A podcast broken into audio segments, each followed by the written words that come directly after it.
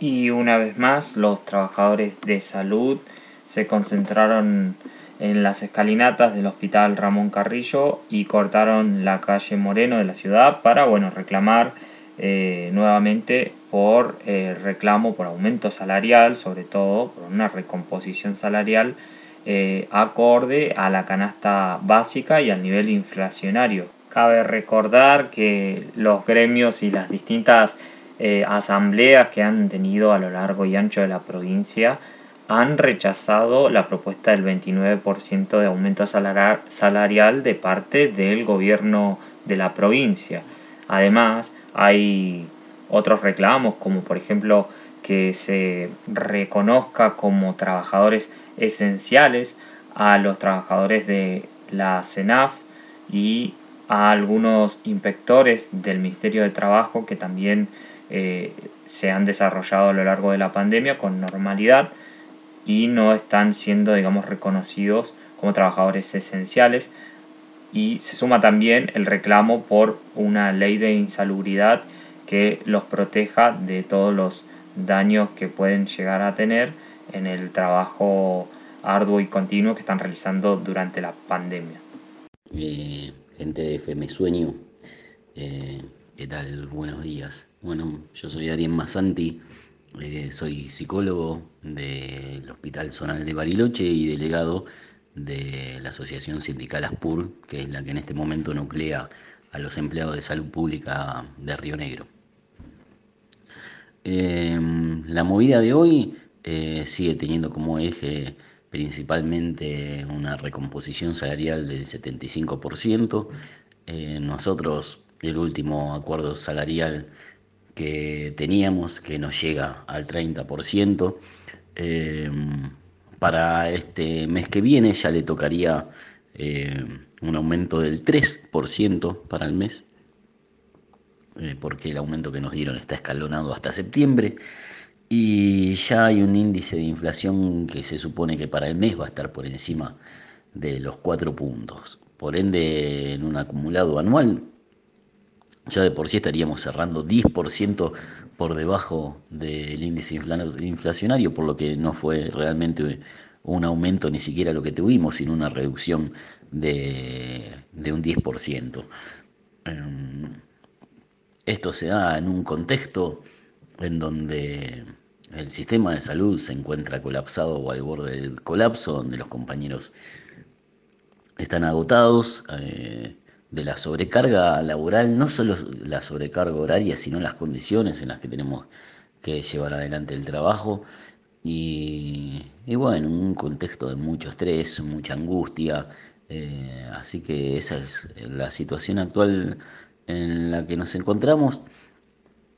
También estamos reclamando por un reconocimiento del gobierno de nuestro sector, que podamos sentarnos digamos, en la mesa de negociación salarial como eh, sector de salud. Para eso es necesario que reconozcan nuestro sindicato, ASPUR, cosa que el gobierno se niega a hacer eh, por el momento. Y mm, la ley de insalubridad, porque creemos que el trabajo es insalubre. Nosotros muchos hacemos eh, guardias de 24 horas eh, lo cual nos trae inconvenientes de sueño y de otra índole.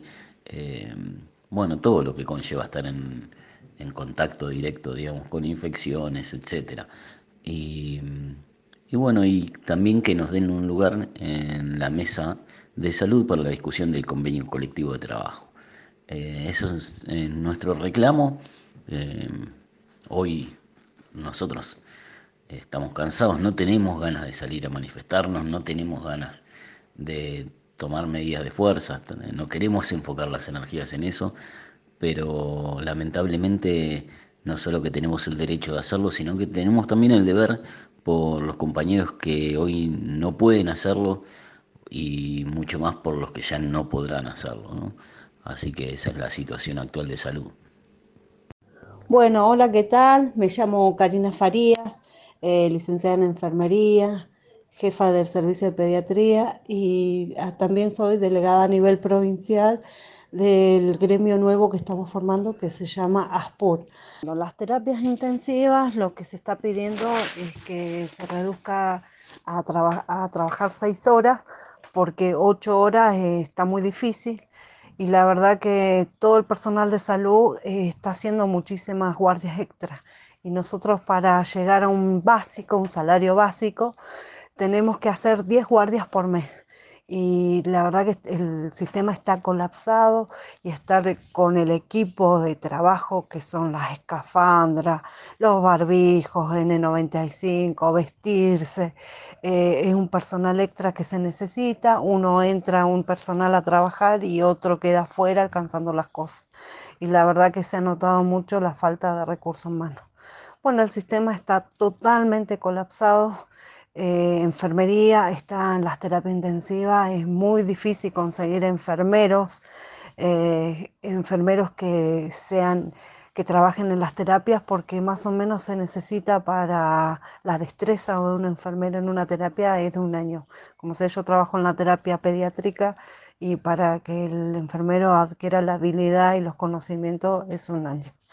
Así que el sistema está colapsado, enfermería está trabajando muchísimo, todo el equipo de salud está trabajando muchísimo. Esta segunda ola eh, hay 28 pacientes eh, eh, ventilados, hasta más o menos son nueve pacientes en la terapia A. Se abrió como segunda, segunda terapia, que fue la terapia B, que tiene entre siete camas y está llena.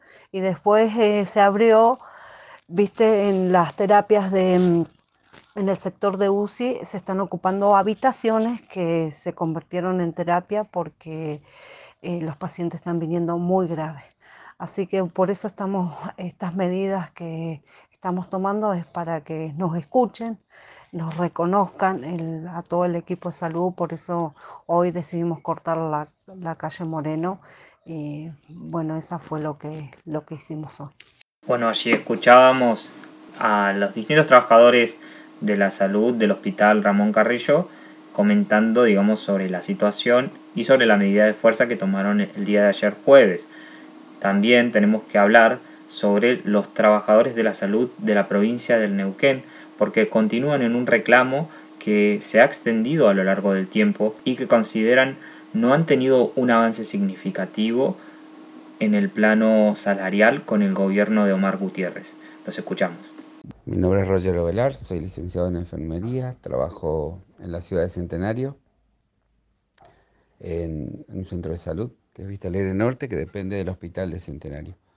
Bueno, los trabajadores de la salud eh, seguimos en lucha debido a que no hubo acuerdo con el gobierno de Omar Gutiérrez en cuanto a los reclamos, en cuanto a la forma del pago de la propuesta salarial. Nosotros planteamos que se paguen dos cuotas, la última que sea en junio y sentarnos a negociar en julio. Y también falta discutir eh, varios puntos como ser eh, el tema de los descuentos de día, los sumarios, las causas penales, las 30 horas para todos los trabajadores, la edad jubilatoria, los planteles óptimos y el pleno goce del convenio colectivo de trabajo. Eh, Debido a esto, el gobierno no ha hecho más que atacar a los trabajadores por luchar. Eh, en principio, iniciando sumarios, eh, eh, sumarios por, por, cortes de ruta y ayer a la tarde a una compañera, y tenemos entendido que van a haber más compañeros sumariados, atacando directamente el derecho a la huelga.